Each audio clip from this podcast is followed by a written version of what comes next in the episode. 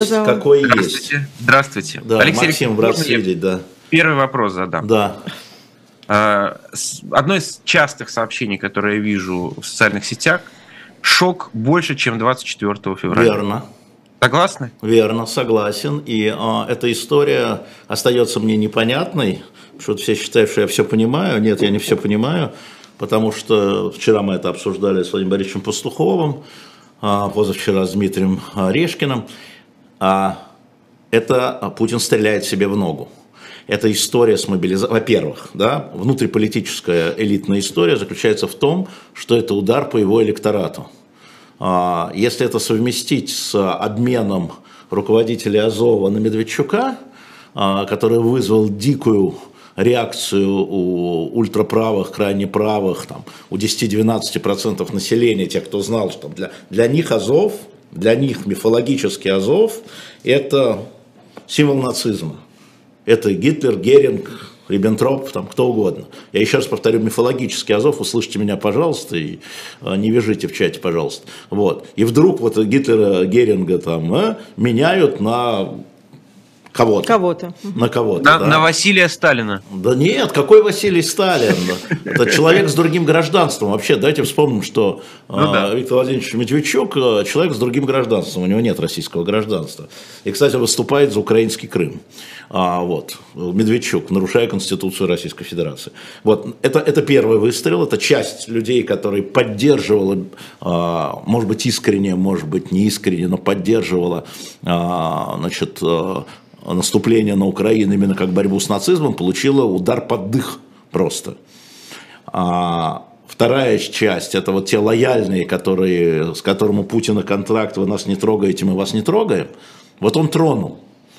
Это вот не проклятые либералы или недовольные. Это вот основная масса населения, которая всегда за него голосовала.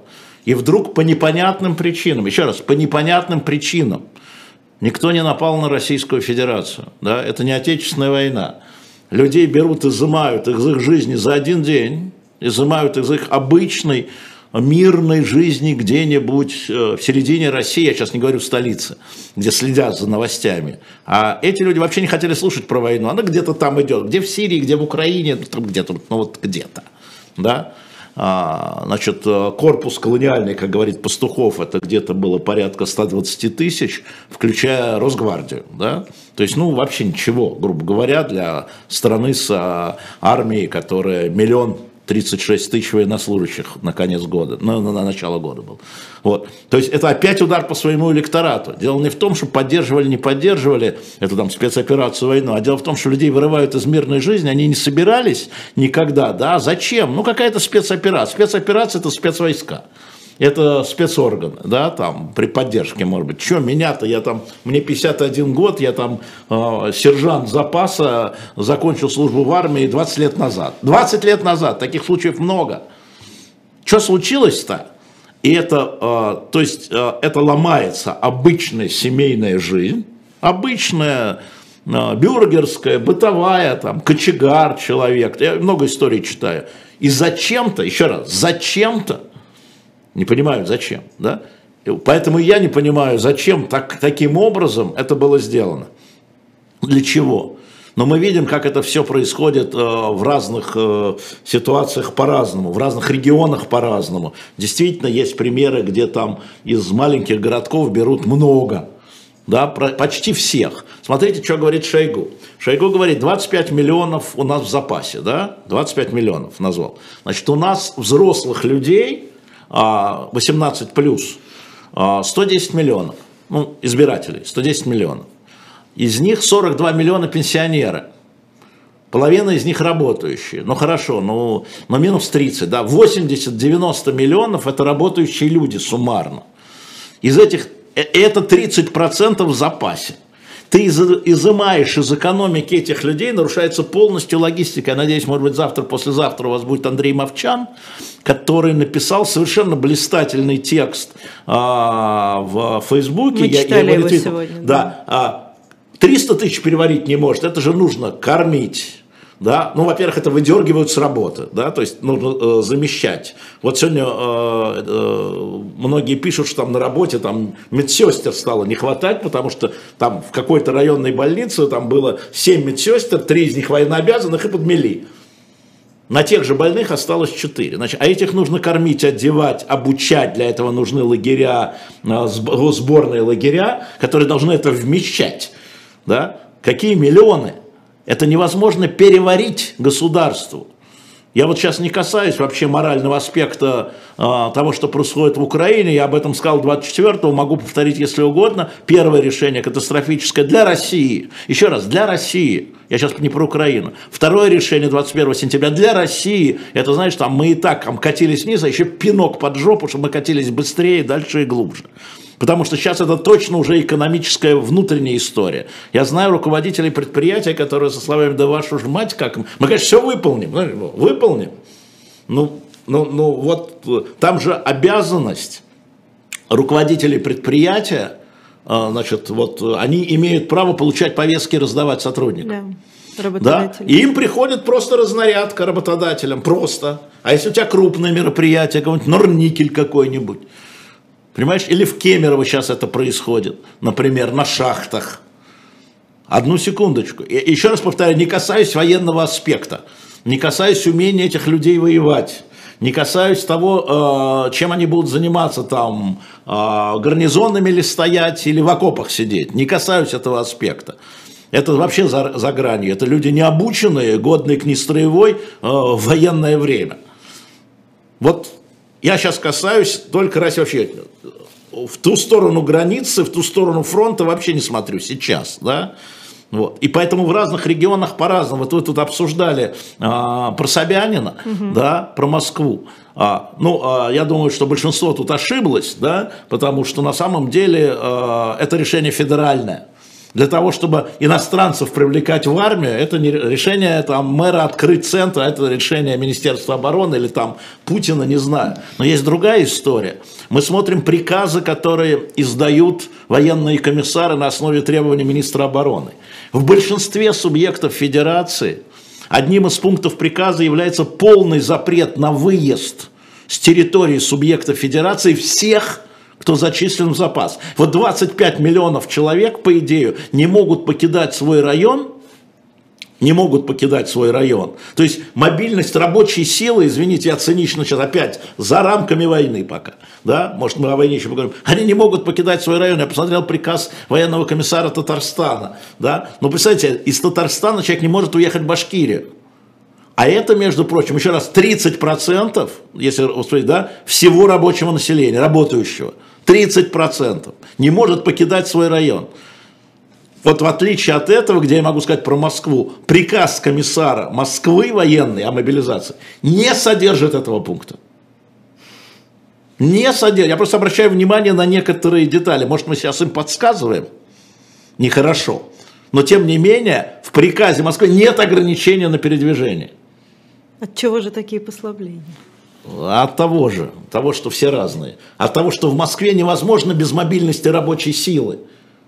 Понимаете, из Подмосковья у нас миллион два приезжает. Нельзя поехать на работу в Москву после. Просто. Да, из конечно. Московской области нельзя поехать в Тверь на работу в Москву. нельзя поехать. Понимаете, да. вот, вот естественно, угу. поэтому я так думаю, что совершенно практично и цинично, а не потому что, а тем не менее, в приказе Но здесь-то они, получается, логистику рассчитали хоть какую-то. Никто не рассчитал логистику.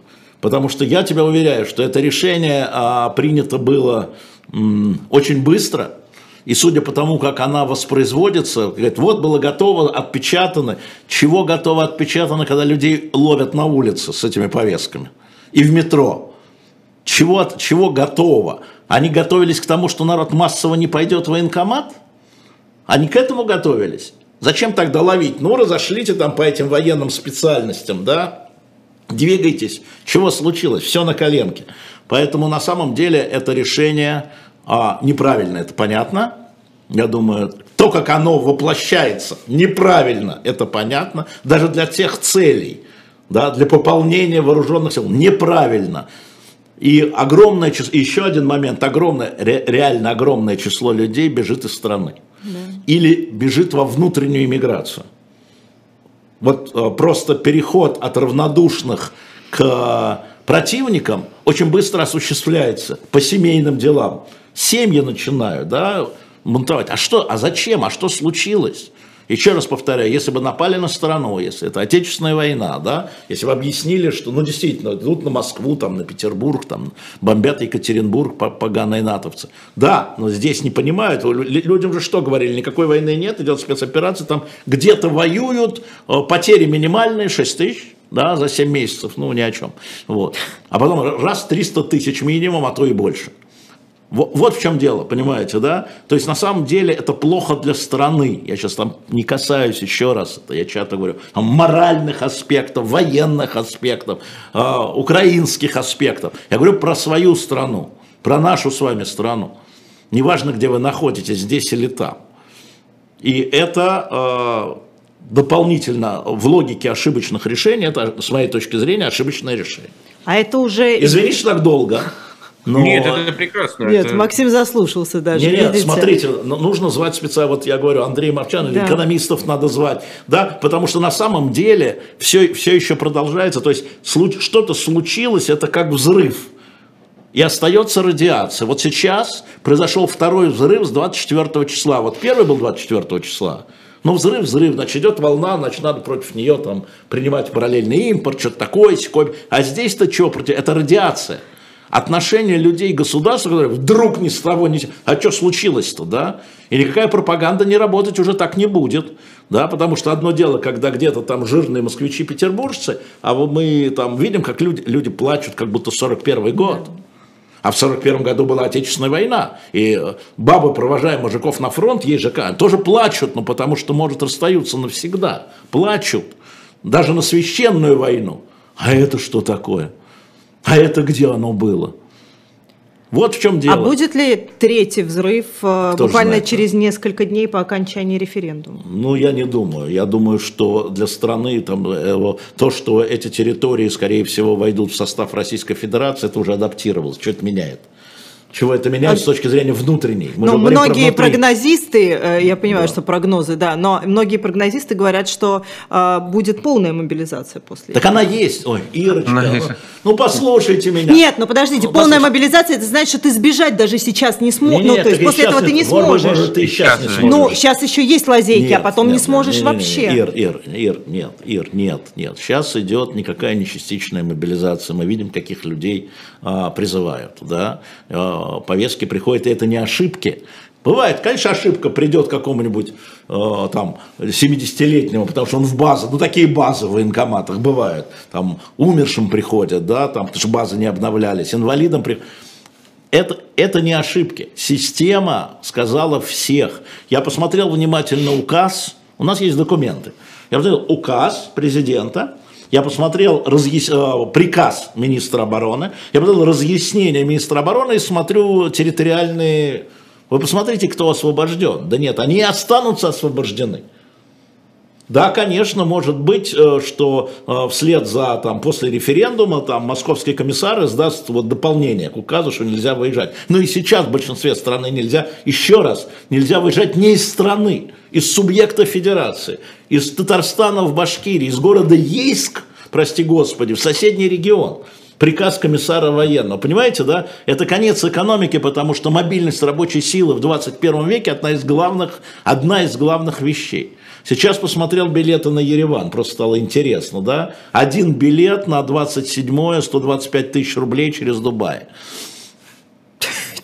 Через Дубай. Через Дубай, да. Очень Куплено, удобно. да. Слушайте, а, а, а, молодые, какие бы они ни были, кривые косые – это будущее страны. А, замминистра экономики Еревана, выступая еще до всего этого, а, значит, э, давая интервью, поясняя, что сказал Пашинян, сказал, в Ереване 50 тысяч айтишников, уехавших из России да. с начала года. 50 тысяч айтишников. А сейчас Мишустин говорил, возвращайтесь, возвращайтесь. Вернулись. Кто-то вернулся, много вернулось. Надо признать, много вернулось. Ну, потому что Путин сказал, никакой мобилизации не будет. Слушай, ну люди, ну не будет же он врать, вот так вот говорят люди. Ну вот так впрямую там, хитрить, да, там, вилять, да, но врать-то впрямую нет. Ну вот да, не врал, скажет, ситуация изменилась, что тоже правда. Ситуация изменилась, не было никакого Харькова изюма тогда. Вот, вот в чем история, если говорить о нашей стране. И поэтому сейчас очень важно, там, я знаю, советы спрашивают, а, близких людей обнять. Садитесь с близкими людьми, будьте вместе с близкими людьми, принимайте свои решения. Если говорить о... Да, ты... Вот, ну, Максим молчит, да. Э, если Нет, говорить, и, если говорить да, о Путине, вы сказали, что он, что это выстрел себе в ногу. Я не понимаю. Но, да, да. но это игра в банк получается? Да, это игра в банк и для него это операция, а, если угодно называть это операцией, это была игра в банк Слушайте, а, во-первых, а, не надо представлять его дебилом.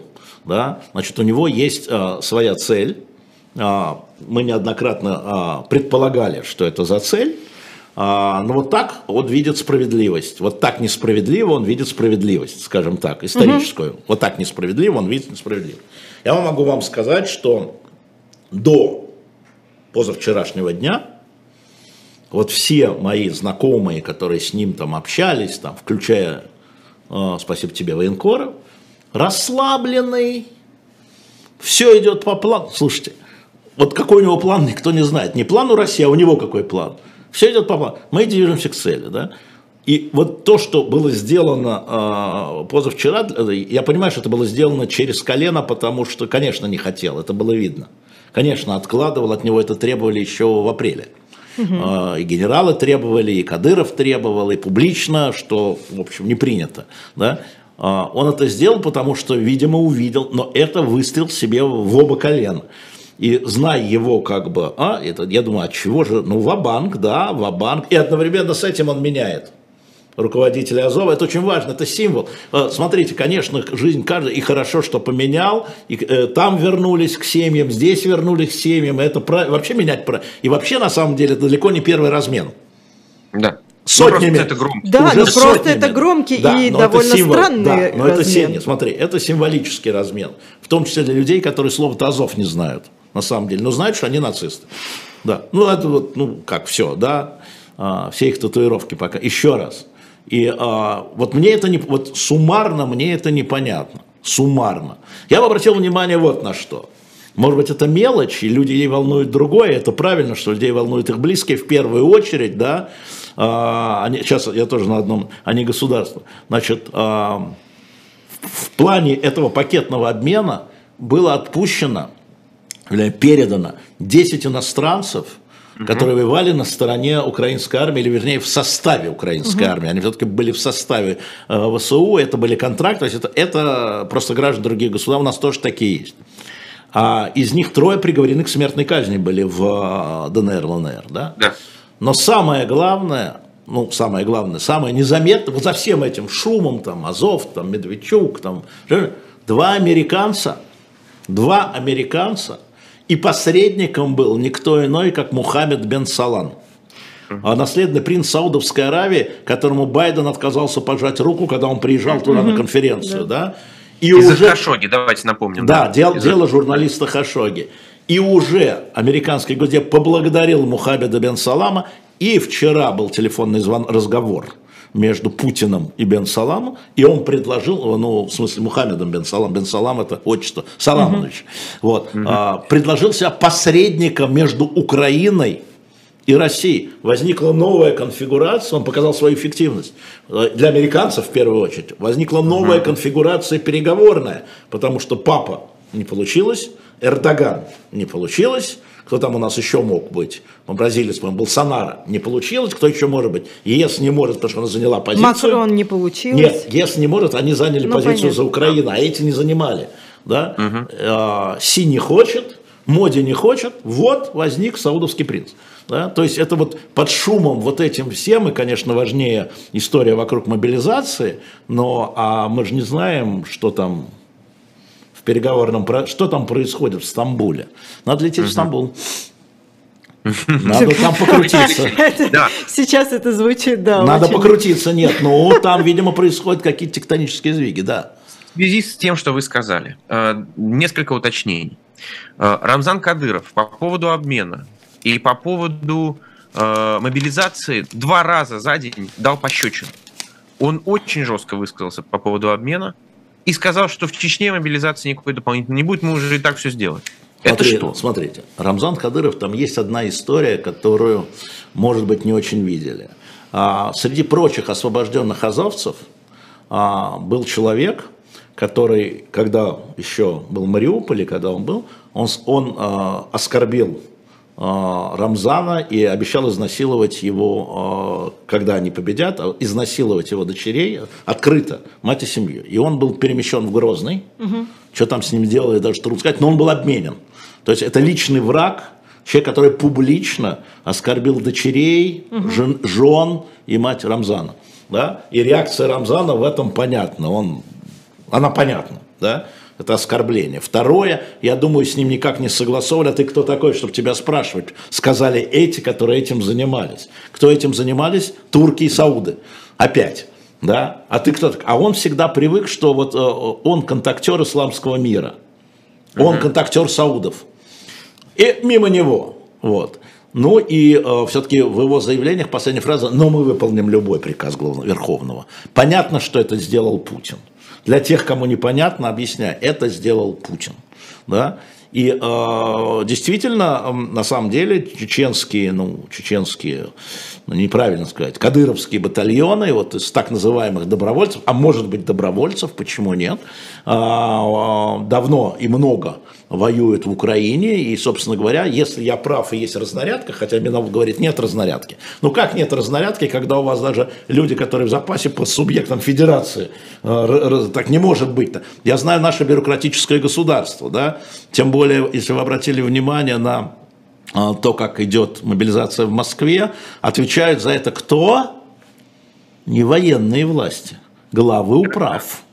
Да? То есть, а что такое глава управы? У меня много знакомых, эффективных, скажем, глав управ. Для них это отчет бумажный. Направлено. Надо 40 человек не, не, нашли. Направлено 120 повесток. Понятно. Вручено вчера там 73 повестки. Явилось на завтра военкомат 24 человека. Галочка. А сколько надо? 120, понятно. А явилось 24. Следующий этап. Вот что такое глава управ. Они же не ходят, они же не, не, это делают. Поэтому по Чечне тоже было, просто Рамзан записал э, э, тех чеченцев, которые ранее пошли добровольцами, в мобилизационный план. Это план. И все. Следующий вопрос. Вы сказали по э, характеру войны, да, что такое понятная война, что такое отечественная война. Ну, отечественная – это защита а, государства. Будет ли пропаганда сейчас э, работать именно в этом направлении, тем более, что, кажется, какие-то нотки уже были? Ну, конечно, а, вот эти референдумы, о которых мы говорим, и мы говорили об этом, и мы с тобой, и с Ирой об этом говорили месяца четыре назад до всего, до всего. Зачем нужно вступление этих регионов в Российскую Федерацию? Это же товар. Для него, для Путина 8 лет это было товаром, торговлей. И Пархоменко абсолютно прав. Э, был период, когда вот эти территории абсолютно, ну, как сказать, разоренные, Путин пытался впихнуть назад в Украину, как э, своих агентов. А, и как зараженный момент, с особым статусом, ну и так далее, да, троянский конь, короче. Не получилось. Хм, не получилось, меняем меняем, забираемся, да, но торгуемся. Но теперь, видимо, а, ставки, я все время говорил, что ставки высокие и ставки эскалация поднимается. И, конечно, контрнаступление А, то есть успехи украинской армии, а Самаркандский саммит, который не дал ему, видимо, это все догадки, но, видимо, то, что м? А разговор с военкорами, которые рассказали ему, что там на земле происходит, а, армия там не всегда обута, не всегда одета, не всегда смотрит, да, это все э, привело к новой ситуации. Все хорошо, забираем их. И там будет проходить мобилизация уже российская, когда они станут, и если они станут, я все равно никогда не опережаю, я все понимаю, тем не менее, да, то это будут российские граждане, это будут российские контрактники, которые э, там будут выметать, наверное, все. Там это уже не будут сепаратистские батальоны, это будут части, подчиняющиеся российской армии. Это будет такая же мобилизация. Может быть, поэтому. Может быть, поэтому. Но это все грандиоз, ошибка на ошибке, с моей точки зрения, если смотреть на это политически, для нас, еще раз, не для Украины, не для Европы, Потому что мы говорим прямо в один голос с Макроном, да, вот он, он как бы за мной повторяет э, с опозданием на сутки. Я просто понимаю, как европейцы думают. Да? Э, это для нашей страны, для России мы должны думать в первую очередь про нашу страну. Хотя э, украинцев очень жалко то, что мы сделали с их страной. Но вот вы говорите, простите, прости, Максим, да, да, да. вот вы говорите, он не дурак, и он, Совсем вероятно, понимает, что он делает. Но отправлять... Как он, как он понимает. Ну, как он понимает, да. Но отправлять абсолютно не умеющих мы людей... Не, Ира, мы не знаем, куда он их отправит. Еще раз. Да какая разница? Нет, никакая разница. Потому что на самом деле я думаю, что значительная часть из них пойдет в гарнизонную службу потому что территории надо осваивать и контролировать. Прошли референдумы, это теперь территория России. Я напомню, что если будут, да, если, если, си, если будет территория России, то тогда туда могут пойти срочники. А я напомню, что осенний призыв это 130 тысяч человек еще. К этим 300, поверим Шойгу, поверим, Шойгу в кавычки, поверим в кавычки, 300 тысяч заберут, и еще 130 призывников, которые на территории России могут служить. Они могут не отправляться в зоны конфликтов, в зоны соприкосновения. Но как эту территорию держать? Это нужны гарнизоны, это военные гарнизоны, это будет воен... Как сейчас называются эти администрации? Военно-гражданские администрации. Вот для этого они тоже нужны. И для этого они нужны. Но там же будет просто большая... Да, да, да, да, так и будет. Так так и будет. И смотрим в сторону Рогозина. В резерве Верховного все говорят, Медведчук, Медведчук. Какой Медведчук? Он украинский гражданин. У нас есть э, администратор, который сидит э, в запасе. Смотрим на юг.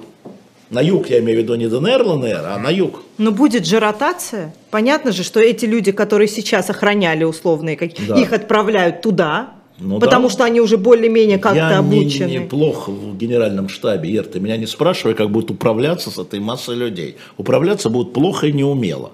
Но задача Ну понятна. какая в этом эффективность? Э, количеством закрыть. Он видит, что качество не получилось. Живой да? щит из людей? Ну, причем тут щит? Я вообще ну, не как? понимаю. Ну, Он а же не по фронту еще? их ставят. Еще раз, гарнизонная да мы служба. Не знаем. Ну так мы не знаем, что ты меня спрашиваешь.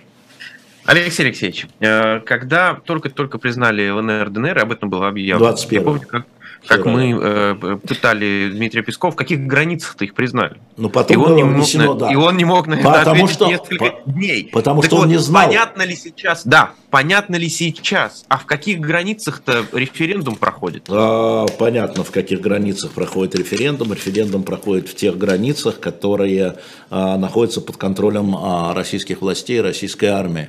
А, более и того, более так? того, То есть... более того, более того, а, часть, очень небольшая часть Николаевской области находится под контролем российской армии. Значит, там тоже проходит референдум, а, ее как бы присоединяет к Херсонской области, все это будет называться какой-нибудь край. Более того, пропустили вы в марте месяце, когда только вошли в Запорожскую область, а, была обсуждена идея публично, все уже забыли, о том, что проводить в отдельных селах, которые как бы будут присоединяться к России. Потому что вот этот сухопутный коридор, связанный с Крымом, вот эта часть, да, под брюшье, это я очень хорошо помню, все это пропустили, потому что там шло наступление, контрнаступление, Киев, Сумы, Черкасы, а вот эту часть забыли. Будем проводить на той территории, да, которая под нашим контролем. Вот, вот оно и происходит таким образом. Я хотел напомнить бы, да, что даже э, Луганская область, которая как бы 100% под контролем, там есть несколько сел, куда зашли сейчас украинцы в контрнаступление, где, конечно, никакого референдума нет, и никаких избирательных комиссий нет, и голосования нет. Значит, это все будет двигаться, понимаешь? Это не надо референдум, все время говорить, референдум в кавычках, вот этот Конечно. вот. Но как Россия будет признавать границу? Она же не может сказать в каких-то границах. Нет, смотри, ДНР, ЛНР вот. она уже признала. То есть да. речь идет о том, что а, с точки зрения, как они оформляют, оформляют это, с точки зрения а, их, а, мы признали ДНР, ЛНР а, в границах административных, значит, та часть ДНР, которая, так называемая ДНР, которая находится под контролем а, Киева, она оккупирована Киевом, но все равно, а, и мы их признаем в границах вот этих. Я хотел бы напомнить, кстати, что когда в 2019 году шли президентские выборы, где был избран угу. Зеленский, а, из 21 округа Голосование Донецкой области, Донецкой, проводилось в 12 только округах, потому что 9 находились под контролем ДНР. Ну, не во всей, ну что, ну вот, ну вот же, они говорят, ну вот же, вот же, можно же так, понимаешь, президент же все равно оказался избран, Зеленский. Поэтому, а, значит, здесь будет вот так, а, значит, а, не помню цифру, Херсонская область, по-моему, контролируется, ну, там, на 90% плюс, 92, что-то такое, да, ну вот, а, а Запорожская область контролируется на 70, что-то 2-4%. Или наоборот. Ну, неважно, там все равно 2 трети плюс. Да? 2 трети, 3 четверти. Слушай, не имеет никакого значения. Решение принимается там не на избирательных участках, да, решение принимается на Старой площади, вернее, в Кремле по предложению Старой площади. Отвечает Кириенко Сергей Владимирович, кабинет налево по коридору. То есть Россия объявит свои границы и признает, что часть этих границ оккупирована другой страной? Да, да, в этом вся история. В этом история торговли, в этом история эскалации, в этом история поднятия ставок. Это называется принуждение к переговорам. А Путин неоднократно заявлял и публично, могу вам сразу сказать, не публично, что да, но мы можем, ну, безопасность России пусть нам обеспечат путем, вот, ну, путем, путем, путем, путем. Угу. Вот. А, нет, хорошо, вы, вы говорите, ах, вы говорите, что я кровавый режим, вот вам еще ставочка. Ах, вы еще говорите, что я кровавый режим, ну, еще подниму ставочку. Вы имеете дело с новой реальностью. Он же прекрасно понимает, что там Украина в этом смысле, у нее нет вариантов, она должна отбивать это все назад. Угу. А у Запада это же задача разрезать, разрезать э, позицию Запада и Украины. Не только внутри Запада, но Запада, до коалиции назовем это, и Украины. И смотрите, ЕС заявляет, надо немедленно начинать переговоры. И к ЕС начи- присоединился кто? Министр иностранных дел кого? Китая. И говорит, мы поддерживаем позицию ЕС, вчера сказал он, ЕС, угу по поводу того, что надо немедленно начинать переговоры. Вот Путин создает вот эту площадку, а, Украина не может идти на переговоры. Зеленский не может идти на переговоры, когда часть его территории будет признана частью территории другого государства. Это тупик называется по-русски.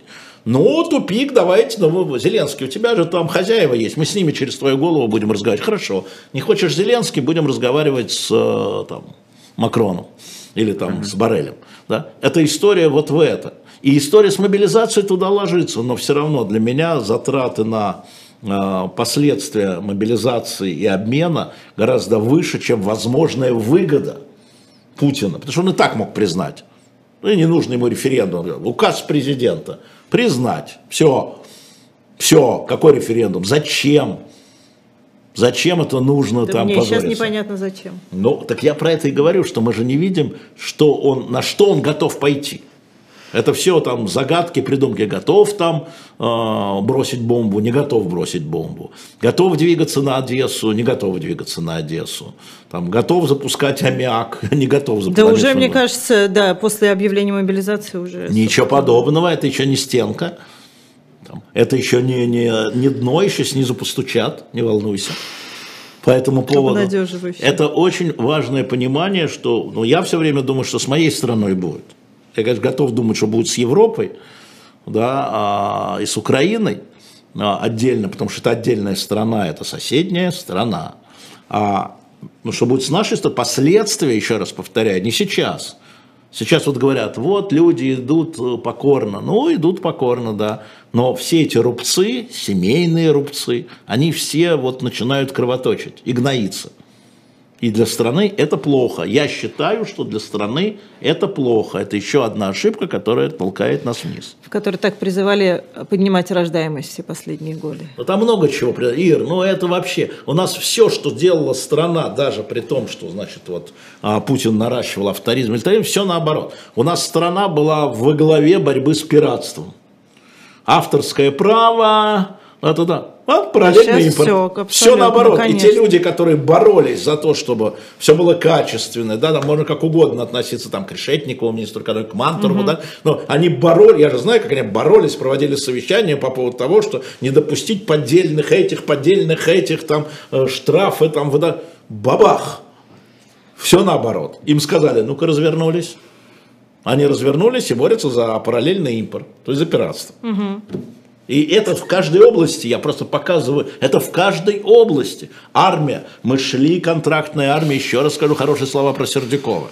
Да? После того, как в Грузии была катастрофа после войны, это была катастрофа, там не могли справиться с Грузией, да? ну для армии, началась реформа армии. Началась реформа армии, да, Путин дал разрешение, он, он делал профессиональную армию. Что, к чему мы пришли? Для армии э, тяжелейший период, тяжелейший период. Она показала свою небоеспособность, что она привыкла воевать как в Сирии. Против тебя э, полупартизанские, полумилитаризованные отряды, где нет ни авиации, ни артиллерии, никаких РСЗО, никаких современных. Да? Вот тут армия может, вот все генералы, которые сейчас командуют там а, группами войск, все прошли сирийские, они с сирийским опытом, они с другим опытом, с чеченским опытом, с сирийским, перед ними современная европейская армия с современным оружием другая армия, другая война, даже конвенциональная, то есть даже когда танки должны двигаться. Нет. Оказалось тоже катастрофа. И все вот это выявляется, вся вот эта вот гнилость система, да. И сейчас очень смешно, смешно, извините, говорят, слава богу, что наши коррупционные, слава богу, что все разокрали а, на модернизацию армии. Сейчас бы иначе бы они... Понимаете, да? Ну, сумасшедший дом, собачья свадьба, как Орешкин говорит. И это очень плохо для страны, потому что страна никуда не денется. Никуда не денется. Люди, 146 миллионов, никуда не денутся. С чем они выйдут из этой ситуации? Вот чем они выйдут из этой ситуации? Люди, которые здесь живут. И люди, которые уехали, кстати. Я их не, делю, я их не делю. Может, они там делят, а я их не делю. Те, кто считает, что это их страна, и правильно сказал кто? Чичваркин написал или сказал, нам потом эту страну вытаскивать из того болота, в котором мы катимся. Да, вытаскивать страну, да, да. Ну, кто-то забудет, у кто-то другая страна, другая жизнь. Это их, это их право, и э, Бог им э, удачи им флаком в руки. Но те, кто будут здесь жить, они будут эту страну потом вытаскивать с отвратительной репутацией с отвратительной экономикой, с отвратительной политической системой, с новым царем, безусловно, даже нет никакого сомнения. И это будет, э, может быть, еще тяжелее этот период, чем сейчас. А вот это интересно. Почему это с новым царем? Вы не верите, что э, произойдет настоящая демократизация? А, настоящая демократизация э, после войны, мы видим, как она происходит. Для того, чтобы э, вправлять э, вывихи, нужно больно дергать руку. И общество захочет иметь лидера, который возьмет на себя ответственность. Надо же будет взять на себя ответственность. Это же будет все чрезвычайно непопулярно. Вытаскивать страну – это чрезвычайно непопулярная история, потому что придется принять чрезвычайно непопулярные решения. Такие же непопулярные, которые сейчас принял Путин. Ну, совершенно в условиях санкций – да, в условиях полуразрушенной или там малофункционирующей экономики. Но у тебя, извини меня, я еще раз повторяю, рабочие руки сейчас изымаются, мобильная рабочая сила не может... Ну, слушайте, это даже не санкции, это контрсанкции, введенные против своей страны. Вот мобилизация – это контрсанкция. Это самая страшная контрсанкция, которую мы могли получить минус рабочие руки, вот я еще не говорил там, там э, ни с кем из э, губернаторов, но я себе представляю, как э, организовано, да, ну я тебе рассказываю, вот мобилизация медиков. Про ковид забыли? А кто будет? Санитарки, я имею в виду санитарки, которые военно обязаны, а про ковид забыли, а люди продолжают болеть онкозаболеваниями и так далее. А от хорошей жизни, что ли, иностранцев, вот там киргизов, казахов, таджиков, да, а на стройках-то Москвы кто? А отдай, отдай в армию. И, и, э, э, и это я опять говорю про свою страну. И, конечно, сколько людей вернется с э, специальной военной операции. Потому что э, я тут подумал, откуда они взяли 6 тысяч? Я подумал, ну давайте я попробую объяснить себе. Ну что за цифра? Ну, ну хорошо, не 6, ну хорошо, 8, но это все равно ни о чем.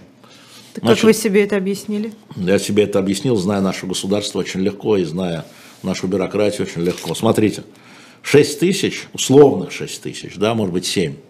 6 тысяч это установленных по ДНК mm-hmm.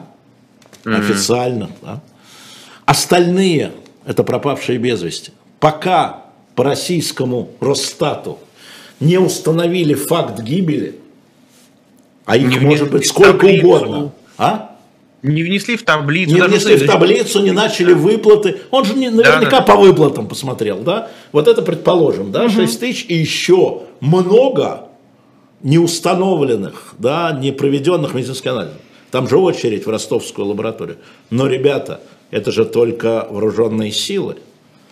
Тут же нет Росгвардии, тут нет ДНР, ЛНР, тут нет да. добровольческих батальонов – Тут нет дудаевских батальонов. Угу. И вот эти шесть спокойно превращаются... Кадыровских. Дудаевские были в другой войне. Да, ну я помню еще, да, извините. Все поняли, все поняли, извините, извините. То есть на самом деле, я уверен, что Путину это положили таким же образом, и Шойгу это положили, он же не сам считает. Ну, вот у нас установлено 6 тысяч, а, а пропавших без вести столько. Но тебя же не спросили, сколько пропавших без вести? А пленных сколько? Ну, и, вот, и, понимаешь, и, и вроде не солгал, ну, впрямую, да, ну, объяснился, например. Алексей и, и на самом деле вот уходим раз... к цифре, не дай бог какой. Да. По поводу пленных, э, вот этот э, новый закон, да, о сдавшихся в плен, это попытка косплеить Сталина? Нет, это попытка косплеить Зеленского, который вчера обратился, сдавайтесь в плен. Это сдадитесь в плен, он говорит, вам будет обеспечена жизнь. А это говорит, а вам будет 10 лет. Это диалог с Зеленским. Это не диалог со Сталином. Угу. Ну давайте про Сталина вообще не будем, потому что то, что президент наговорил в последней речи в Новгороде, это вообще дивно было с точки зрения а вы истории. Кстати, будем. А Нет, что вам не понравилось? Мне не понравилось, я, как это француз говорит, бушбе. Что? Он сказал, что я долго думал, вписывать туда или... Кто вписывал, то вычеркивал, и этому я верю. Николая II, Ленина, Сталина, которые создали великую державу. Николай II создал великую державу. Николай, вот Николай II создал великую державу, Ленин создал великую державу. Там про Сталина можно спорить, но я вот еще раз покажу вашим, да, мы сейчас сделали номер про великую державу как Советский Союз участвовал и чем в Корейской войне, чем это закончилось. Кстати, до сих пор мира нет. И Южная Корея еще даже перемирие не подписала. Вот. Угу. А, но, но тем не менее, возьмите там на shop.diletant.media, посмотрите. Это, конечно, а, вот, ну, когда он сказал, Николай II создал великую державу, у меня, знаешь, ну вот челюсть упала, потому что, ну вот, ну нет.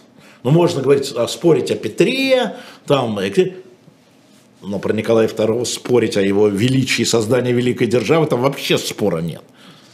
Никто. Может быть, он отметил его роль в создании конституционной монархии. Именно да. при нем она появилась у нас в России. Вот э, когда встретишься с Владимиром Владимировичем, задай ему вопрос для журнала «Дилетант». Понимаешь? Не-не, эта история в том, что его, ну слушай, это я хорошо знаю, поскольку несколько раз а, ну, общался с ним на тему истории. У него вот э, история это так, как ее Э, преподавали там в 65 году по учебникам там 68 -го года, 69 72 -го. Я преподавал по этим учебникам, я хорошо знаю. Просто дальше не пошел. Это же были клише. Я знаю, как они писались, эти учебники. Слушайте, ну люди вокруг него же есть. Можно они же указать. такие же, а люди все сверстники. Факт-чекинг провести. А, президенту на факт-чекинг не указывают.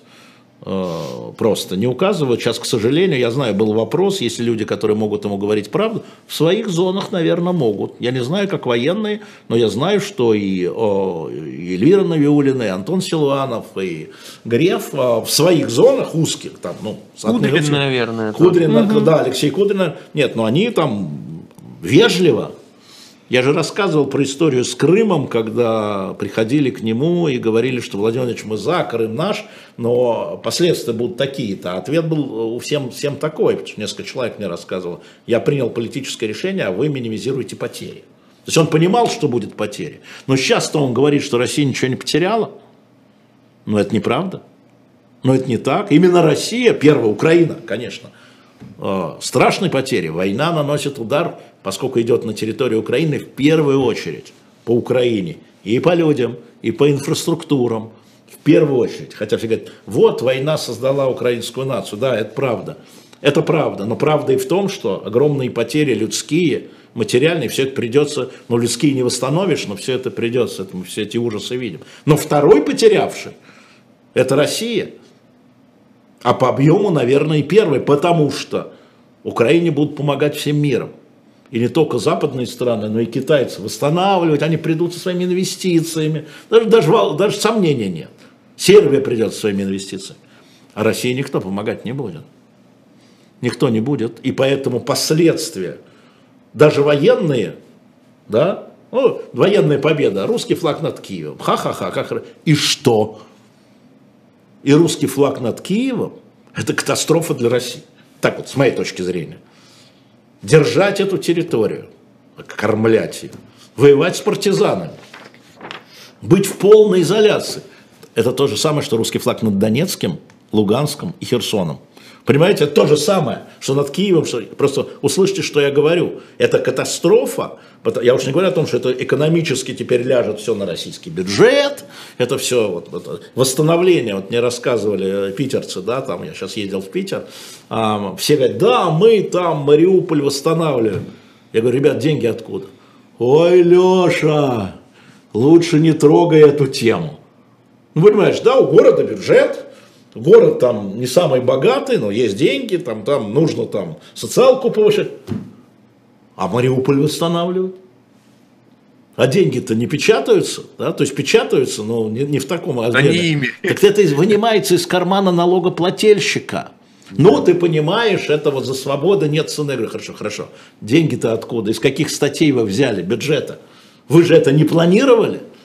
Восстановить разрушенный город, что Мариуполь, да, что еще. Украинцы делают то же самое, мы Изюм восстанавливать. Как? Как? Какие деньги? Минус 37% ВВП Украина.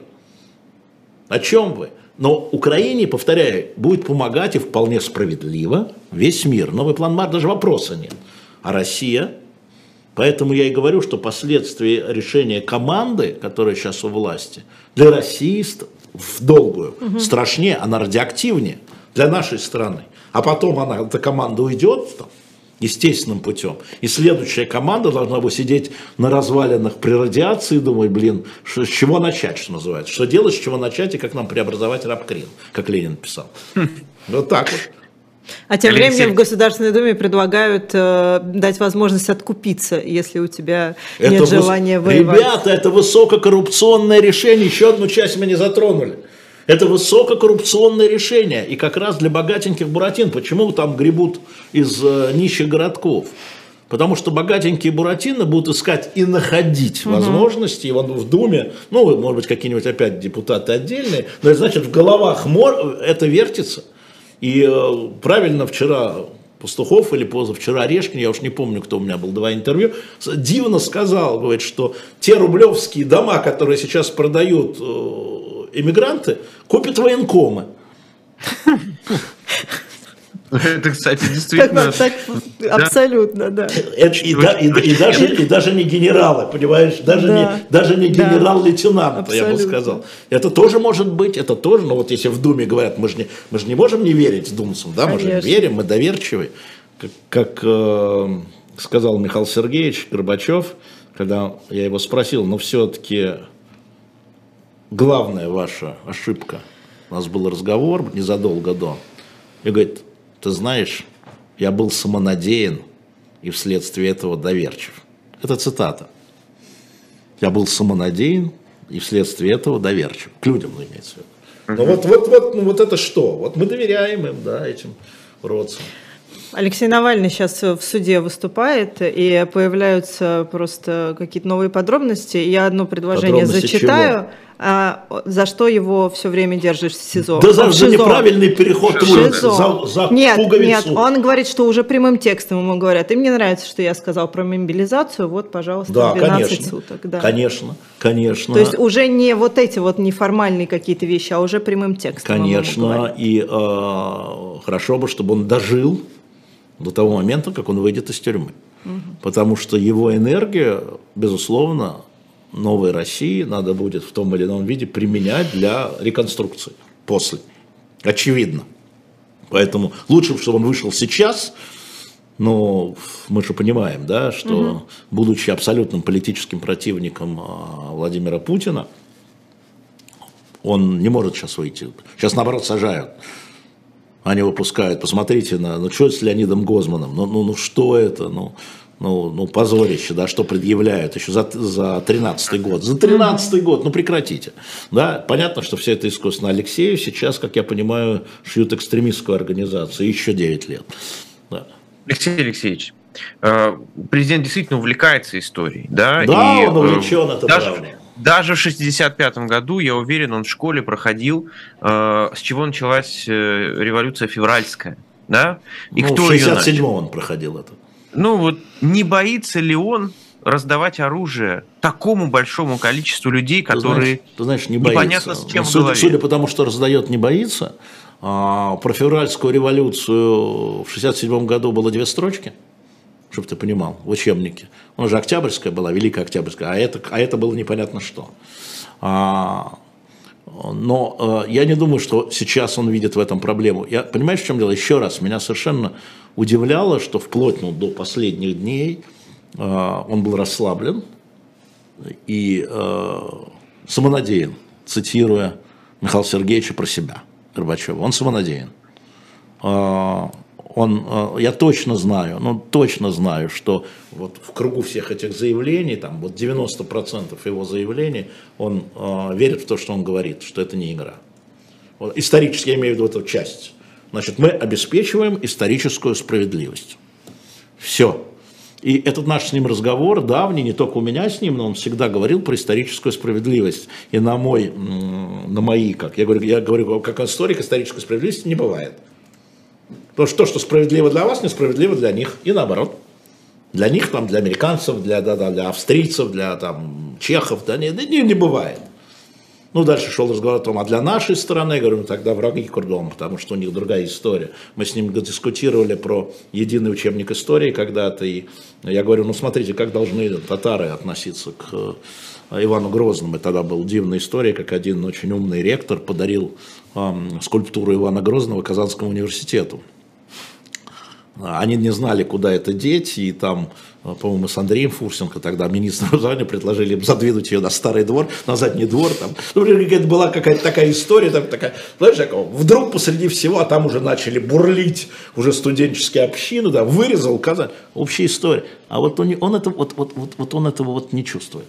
Потому что 67 год, 14 лет, 15 лет, как раз вот эта самая история, он этого не видит. И это тоже проблема потому что мы не прошли период э, исторической правды. И это касается не только времен Сталина. Я согласен с Григорием Явлинским о том, что одной из главных проблем – это то, что мы не провели вот э, этот, э, десталинизацию историческую э, в учебниках, в умах и так далее. Так же, как, э, как э, скажем, Израиль проводит работу с Холокостом. Да? Нельзя и все. Да? Угу. Вот нельзя людоед и все но он людоед. И дальше, ну вот, если можно было Сталина, почему нельзя нам? Так же. Да. Почему нельзя нам? И, кстати, про Григория Явлинского он согласился, он придет в субботу в 13, мы продолжим нашу дискуссию с Сергеем Бунтманом и с ним.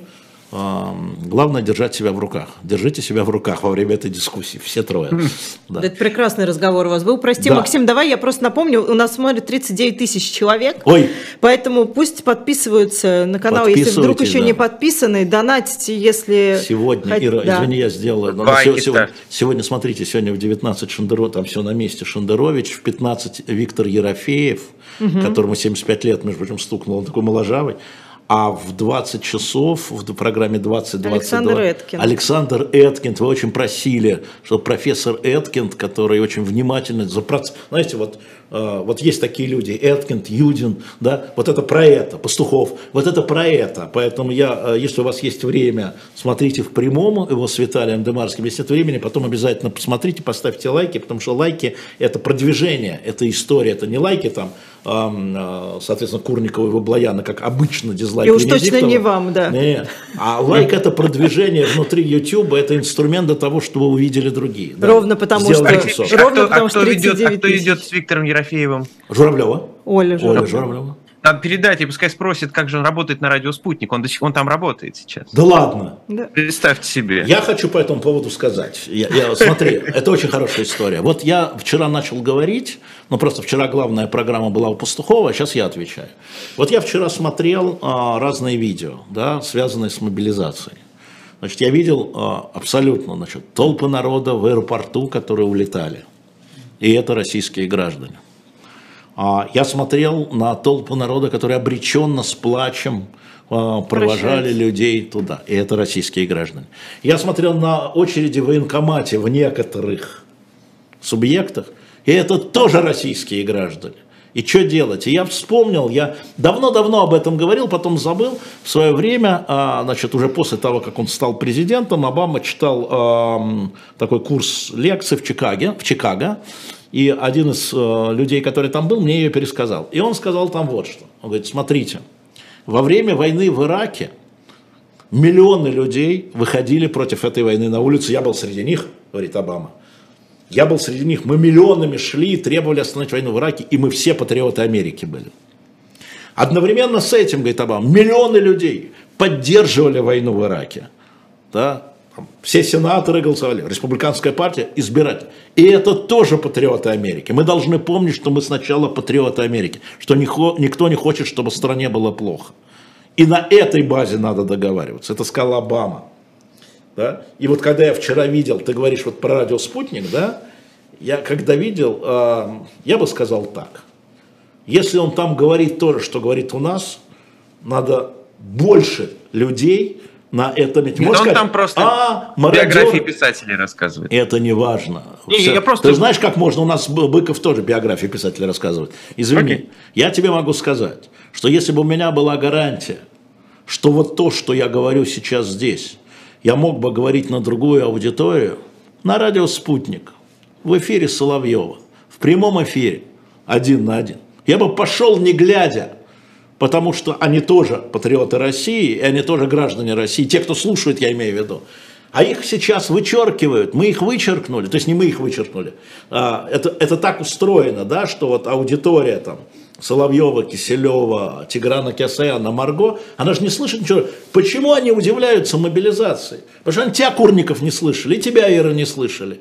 А если бы они вас слышали, на радио «Спутник», у Соловьева, я повторяю, если бы это был прямой эфир, и вот можно было то же самое, с теми рисками, которые мы, мы в Москве, да, да, и не важно, что ты там, ты все равно в Москве, чтобы ты понял, сейчас ты в Москве. Вот. Мы говорим это с нашими согражданами, с нашими соседями. Это то, что я говорил в Киеве в феврале 14 -го. Понимаешь, я говорил им, сейчас мне это напоминают, и прилетаю и говорил, ваш сосед по лестничной клетке полковник Беркута. Если вы его будете травить, а ваши жены там солью обмениваются, если вы его будете травить, у вас будет война гражданская. Это был февраль 4, Крыма не было еще. Никакого Донбасса не было. Почему? Потому что гражданская война, революция это всегда гражданская война. Начало гражданской войны, часть гражданской войны. Извините, как школьный учитель истории. Майдан это начало гражданской войны. Между украинцами, большими группами. И то же самое сейчас здесь. С этими людьми, которые по-другому видят, и которые вам сейчас кажутся, значит, я читаю, да, эти дебилы идут на убой. Что вы хотите тогда? Они будут убивать вас, вы их называете дебилами, почему нет? Ну, дебилы. Эти негодяи поддерживают. А, вчера Матвей Ганапольский в эфире Ходорковский Live говорил, эти люди, которые вышли, ну вот, антивоенный протест, они вышли за себя, когда их достало, они только вот поэтому, что про них, я тебе клянусь, я слышал это собственными ушами, потому что я шел за ним, так и надо выходить за себя. Страна это люди, Матвей. Они не за Путина должны выходить, и не за Навального должны выходить. Они за себя должны выходить, как они себя видят. Понимаете? Вот это самое главное. Да, они вышли за себя, они вышли под дубинки и вышли под пять уголовных административных статей. За себя. Уж как минимум девушки вышли не за себя. Нет, за Их себя, в смысле, за свою жизнь. Ну, в смысле, Нет. за свою совесть, за свою жизнь. Да, да они вышли за свою, свою шкуру, Нет. они не за свою шкуру Ну, почему? Тебе вот Матвей это. скажет, ну, они за своих парней, за своих хахелей вышли, за своих отцов. Не-не-не, это неправильное видение. Это неправильно, конечно, надо за себя. И вся проблема в том в нашей стране, что у нас государство говорит, ты про себя забудь и положи свою жизнь на алтарь Отечества. За что? Да за государство. А как же за себя? А за себя, Владимир Владимирович, Матвей Юрьевич, не надо. Вы государство должно быть. Вот для чего жить, чтобы было за что умереть. Во, что, что было сказано. Понимаете? И эта история в том, что а на самом деле эти и молодые люди, там были и не молодые люди, не надо только вот про молодежь, но молодых было много, это правда, да? Они герои, понимаешь, они герои, вот они герои. И в этом смысле говорят там, Украине слава, героям слава, российским героям слава, им слава. Потому что под дубинки, под уголовные статьи, зная, что этим закончится, они знали, что этим закончится. Это не одиннадцатый год, где они не знали, то ли будут обнимать там, да, то ли возьмут в дубинки. Вот это и все эти люди, сейчас скажу страшную вещь, уехавшие, оставшиеся, мобилизованные, прячущие, подерж... все это люди Россия. Все это люди, это изнутри, снаружи мы все теперь звери. Это пон... И это понятно. Мы все несем ответственность разную, но тем не менее за то, что делает наша страна. В этом смысле это правда. Но внутри с людьми надо разговаривать, обнимать их, убеждать их, уговаривать. И в этом смысл, кстати, мобилизации, потому что те люди, которые поддерживали абстрактную войну, где-то там в Сирии воюют, в Сирии, в Грузии, в Украине, это не нас не касается. Когда их коснулось за себя, да не нужна нам это, вот нам это не нужно, зачем же? Это масса таких историй. Ну вот, потому что за себя, ну правильно, за себя, так и должно быть, люди должны жить за себя за свою семью, за своих друзей, за свое комьюнити, за свое государство потом. Но потом. Сначала за себя. Потому что они есть люди, они есть народ, они есть государство. Наше время истекло сегодня. Истекло, да. Но Хорошо. мы с тобой вернемся. А, кстати, Алексей Алексеевич тоже вернется я завтра, еще, в другое кни... время. Можно правда? я книгу еще одну Давайте. отрекламирую? Ребят, значит, это наш друг Олег Будницкий, которого вы хорошо знаете, да, «Другая Россия» – это не для всех – вот если вот это для всех, Корейская война, я столько нового сам открыл. А, а это не для всех. Это исследование по истории первой волны иммиграции. Это исторический труд, реально. Какие были, какие там, как они тоже делились на фракции или фрикции, как мне написали. А, вот, не фракция, а фрикции, да. Я советую, там осталось 50 книг, shop.diletant.media. Олег, когда придет, он про это поговорит. Вот, а, мне кажется, что а, еще проблема в том, последнее скажу, вот то, что я сказал про десталинизацию в голове, вот что такое незнание истории. Можно придумать, что Николай II сделал великую державу. Ну, можно. Ну и ничего. И все пропустили. Стоя на фоне, значит, э, памятника тысячелетия России в Новгороде, где он отлично это знает, это я рассказывал ему, как изымали оттуда, не изымали, и в голове ни у кого не было Ивана поместить Ивана Грозного. Вообще. И он так удивился тогда. Как, почему? Потому что для нас в школьном учебнике истории Иван Грозный в 67 году великий собиратель земель русских. А таким он стал только при Сталине, в общем-то. До, до, до Сталина его никто таким не воспринимал. Да. Да. Ну, спасибо, спасибо да. И напомню, что сегодня рекомендую и Виктора, Шин... и э, Виктора, сегодня день Виктора, День Победы. А, Ерофеев. Виктора Ерофеева в 15, Виктора Шендеровича в 19, Александра Энткинда в 20. Спасибо. Максим Курников. До свидания. Да, Ирина Баблоян, Алексей Венедиктов. Пока, до завтра. До завтра.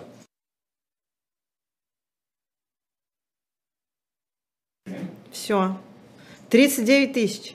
Да, да, 39 тысяч, да. Вы, нам, думаю, вы нам принесли